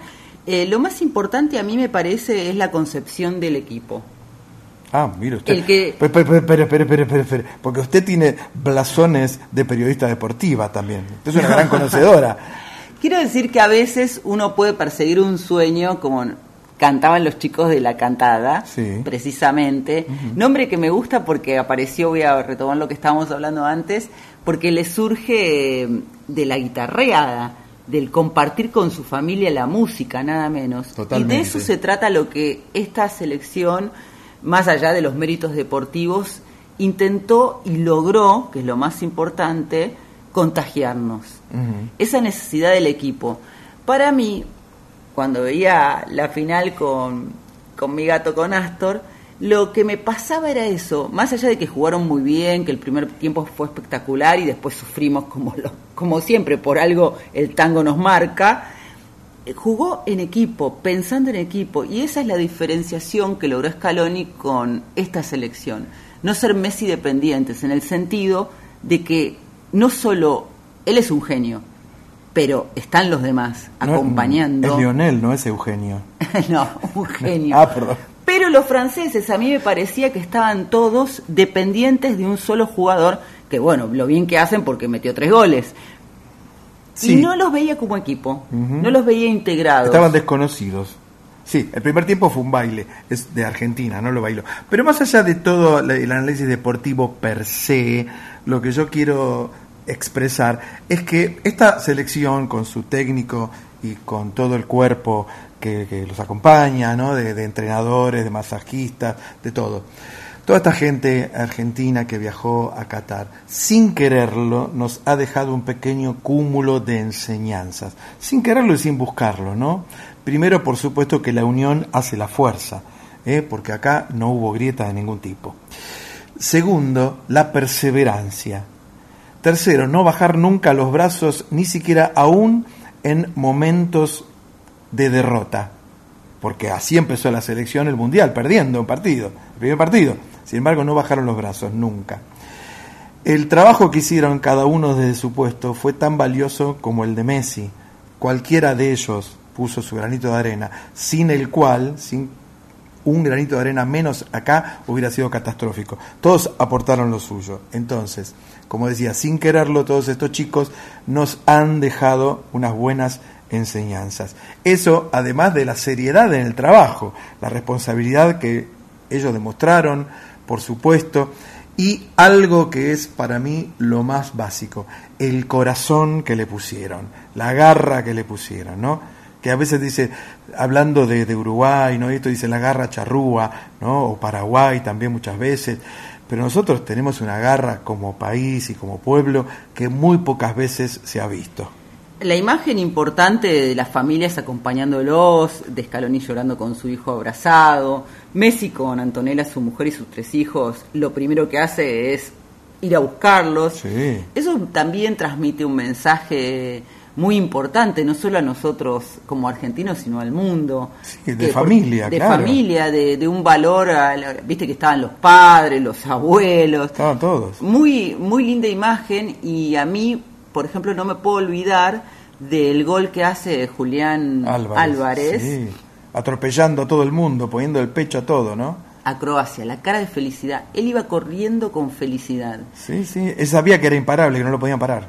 Es decir, un gol sonriente en todo sentido. Después, en la final, por supuesto, las lágrimas de Ángel Di María cuando hace su segundo, su, bueno, sería el segundo gol de la selección, el primero de él, eh, llorando de felicidad y finalmente el desahogo de Messi en el tercer gol, que después no nos sirve porque nos empataron, pero alma, corazón y vida había ahí. Sí, por supuesto. Y yo también quiero dejar un pequeño párrafo para todos aquellos periodistas panqueques que en su momento denostaron, criticaron y con gruesos epítetos incluso, tanto a Scaloni como a los jugadores de la selección y a Messi. La verdad que no entiendo esta pérdida de tiempo hasta fin de año con un técnico que claramente no lo va a hacer. Podrá ser el día de mañana un gran entrenador, Lionel Scaloni. Hoy claramente no lo es. Un pibe sin ninguna experiencia. Un piloto de tormenta. Para mí, obviamente, no a la altura de la situación. No debiera tener la posibilidad de dirigir la selección. ¿Cierto, Se equivocaron, no lo van a reconocer nunca, pero ahí está el archivo que les enrostra su grave error, no haber acompañado el cambio. Párrafo aparte merece y hay que destacar la transmisión que hizo la radio pública con Víctor Hugo Morales Y en bueno, la voz principal. Pero y no es para menos, no es para menos. Primero por lo que significa Víctor Hugo Morales, y recién hablábamos de periodistas panqueques, este es todo lo contrario. ¿eh? Es un periodista coherente desde que empezó su carrera hasta el día de hoy y es un señor relator y un señor periodista. La pasión con que relató cada partido y los goles, yo veía las imágenes, te emociona y te contagia también.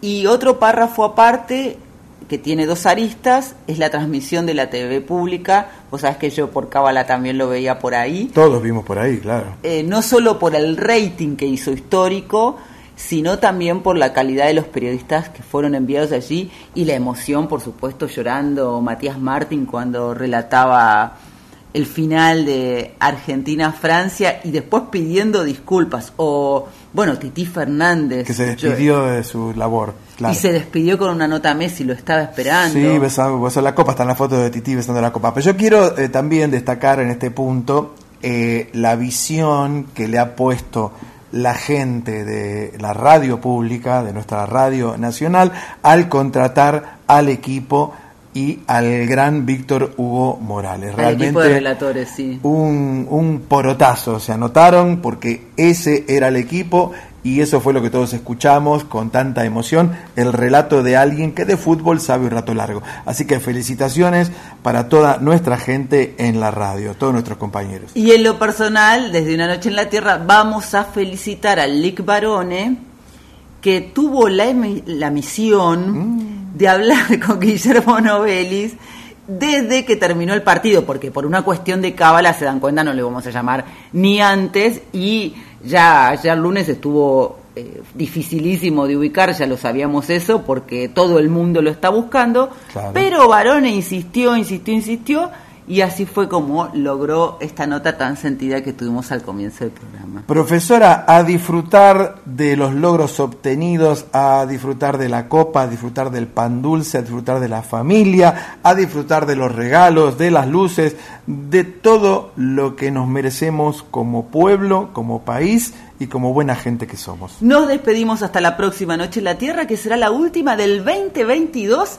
agradeciéndole a Uy, Ana Cecilia Pujals, con X de México. Guillermo Novelis, En la preguntita A, Juliana del Águila Eurnequian en Aiza Boratí. y Néstor González, integrante del dúo La Cantada junto a su hermano Oscar. En Yo Soy, Agradecemos a nuestros compañeros. Diego Rosato, Fernando Salvatori y José Luis de Dios, tres mundiales en la puesta en el aire. A Mónica Alicia en la operación técnica. A Darío Vázquez y a su hijito por el podcast que está disponible siempre en la web de Radio Nacional Folclórica y en Spotify. Y a Violeta Epifanio. Sí, siempre atenta a subir a nuestras redes sociales. La vieron con la camiseta de la selección argentina trepada a un semáforo, ¿eh? A Violeta.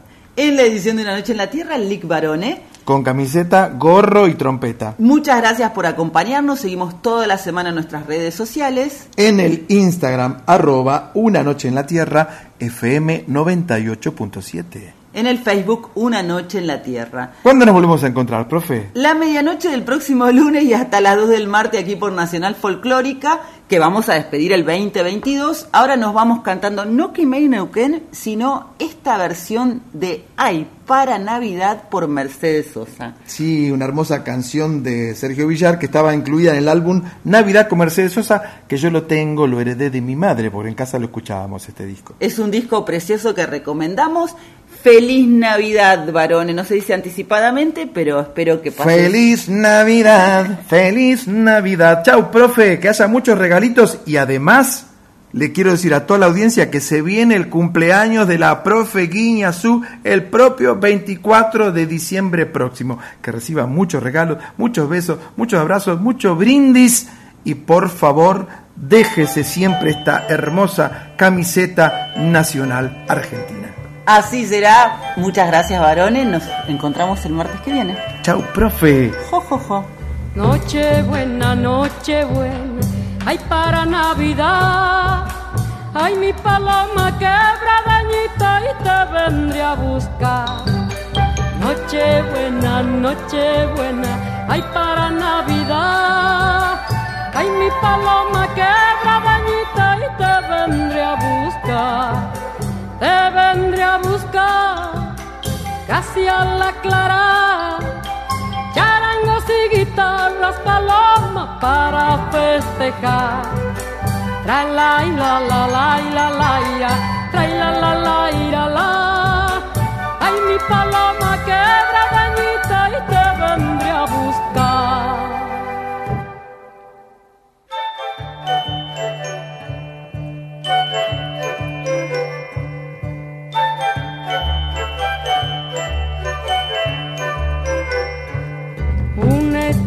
Se ha perdido, ay para Navidad, y en la capilla de la quebrada seguro estará. Una estrella se ha perdido, ay para Navidad, y en la capilla de la quebrada seguro estará. Seguro estará para festejar esa es nuestra alegría, paloma de la Navidad. La la la la la la la la la la la Y en la capilla de la quebrada seguro estará.